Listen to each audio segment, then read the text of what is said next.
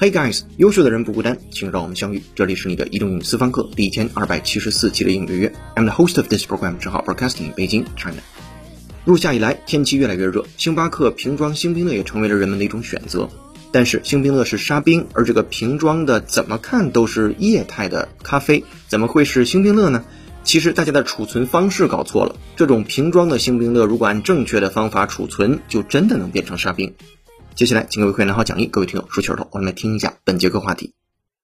We have all been drinking Starbucks bottled frappuccinos wrong, and I'm mind blown. Every so often, we all realize that we have been using a product completely wrong for years, and are mind blown when we figure out its intended use. This, friends, is another one of those times.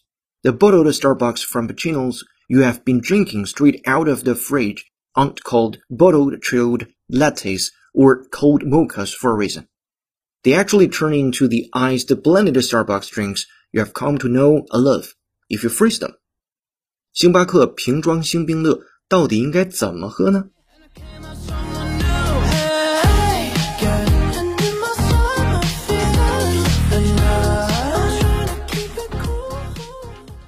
好的，本节课要和你一起学习一个标题和四句话，文章难度三颗星。先来看标题。 We have all been drinking Starbucks bottled frappuccinos wrong, and I'm mind blown.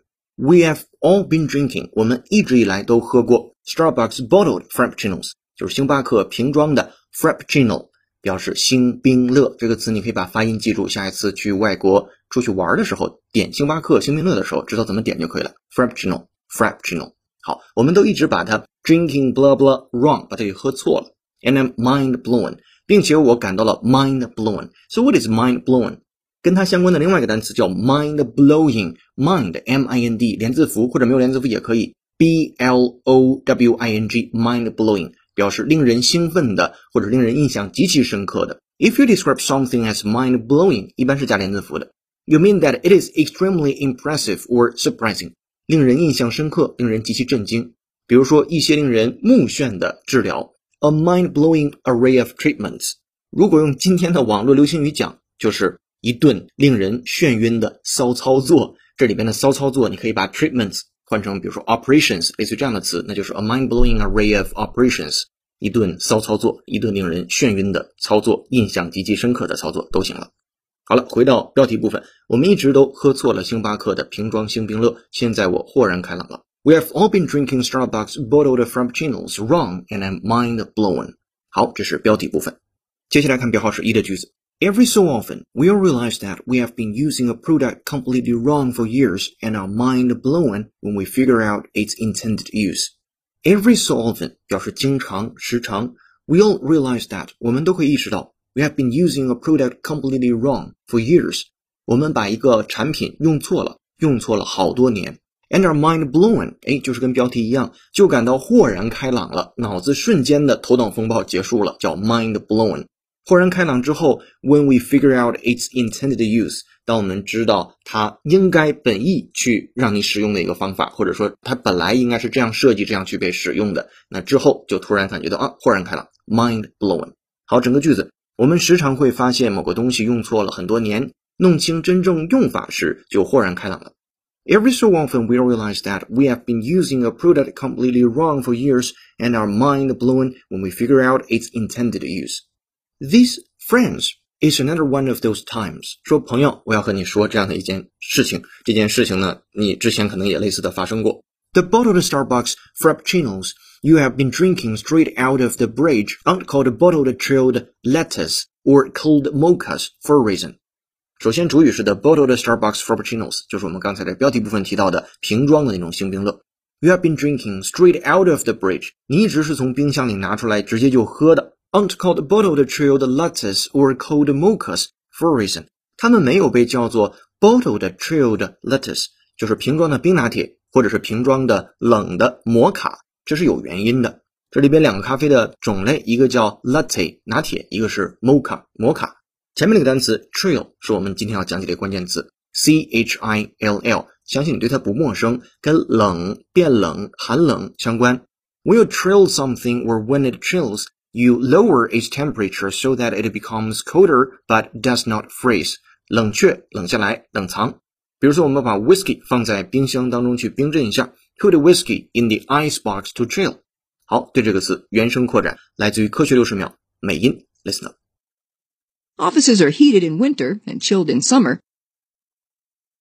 Offices are heated in winter and chilled in summer. Offices are heated in winter and chilled in summer. 好，我们来看这个句子在讲什么。Offices are heated in winter，说办公室呢是被加热，在冬天的时候，and chilled in summer 非常好理解，在夏天的时候就很凉快了。好了，我们来再听原声，会员同学参考讲义，double check。Offices are heated in winter and chilled in summer. Offices are heated in winter and chilled in summer. OK，这是跟 chill 相关的单词。我们再回去看三号句子。你只从冰箱里拿出来就喝的星巴克的瓶装星冰乐没有取名叫瓶装冰拿铁或者是冰摩卡是有原因的。The bottled Starbucks Frappuccinos you have been drinking straight out of the fridge and called bottled chilled lettuce or cold mochas for a reason。好，这是三号句子。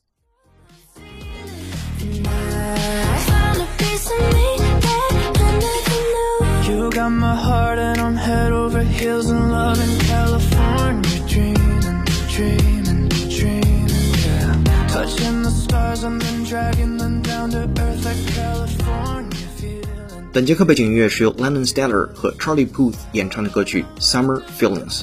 如果你有好听的英文歌，也欢迎在评论区留言给我们，我们为你署名播出。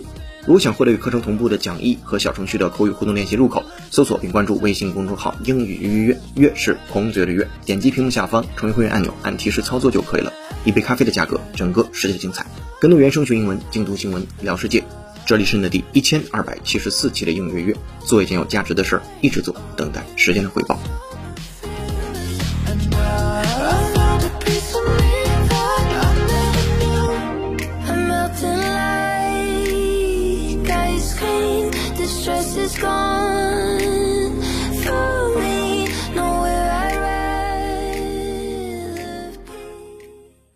好，我们来看标号是四的句子。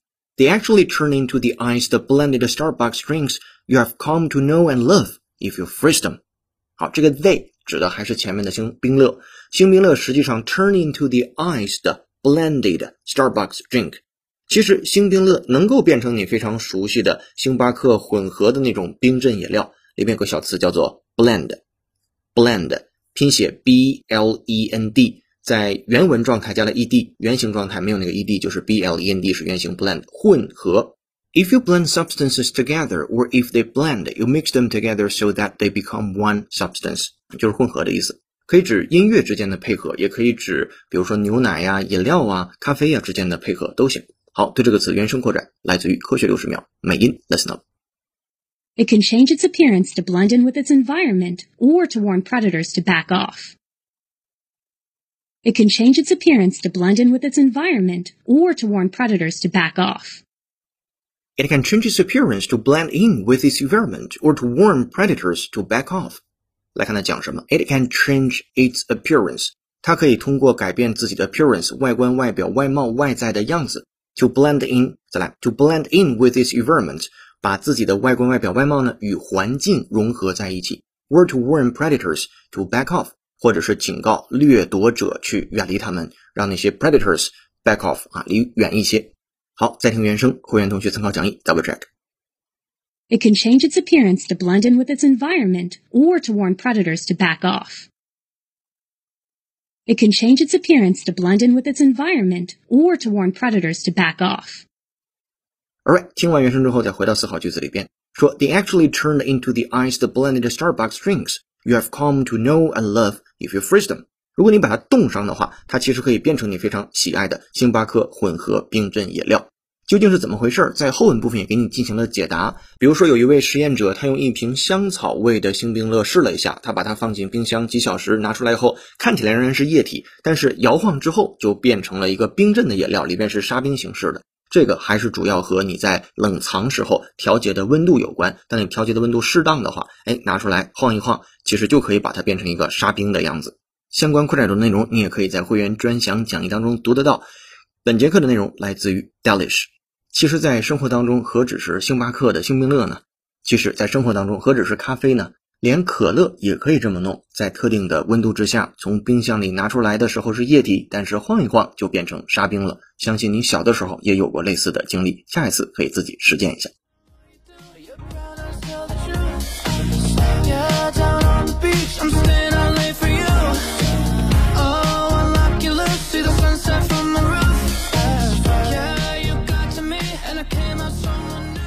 好的，本节课的正文就和你学习到这儿了。今天的思考题是：夏天你最喜欢的饮料是什么？欢迎在公众号评论区留下你的观点，我们将分别赠送一个月的会员资格给获得点赞数最多的评论者，同时也会在评论区随机抽取一位幸运听众，期待你的留言上榜。本节课在微信公众号准备的应原声视频是美国儿童和星巴克隐藏菜单上的饮品。微信公众号后台搜索关键字“星巴克”，你就可以找到本节课学习的内容和对应的视频了。当然，也可以找到我们往期推送的和星巴克相关的所有话题。好的，这里是你的英语私房课第一千二百七十四期的应月月成功。优秀的人不孤单，请让我们相遇。更多在线互动交流，微博搜索“陈浩是个靠谱的英语老师”。本节课程由有请文涛、小雨老师制作，陈浩、同内老师、博嘎嘎老师编辑策划，陈浩监制并播讲。本节课程就到这儿了，恭喜你又进步了。I'm broadcasting in Beijing, China. See you in next episode. Bye. 哦，对了，欢迎关注、点赞、评论、转发、再看。我们下节课见，拜拜。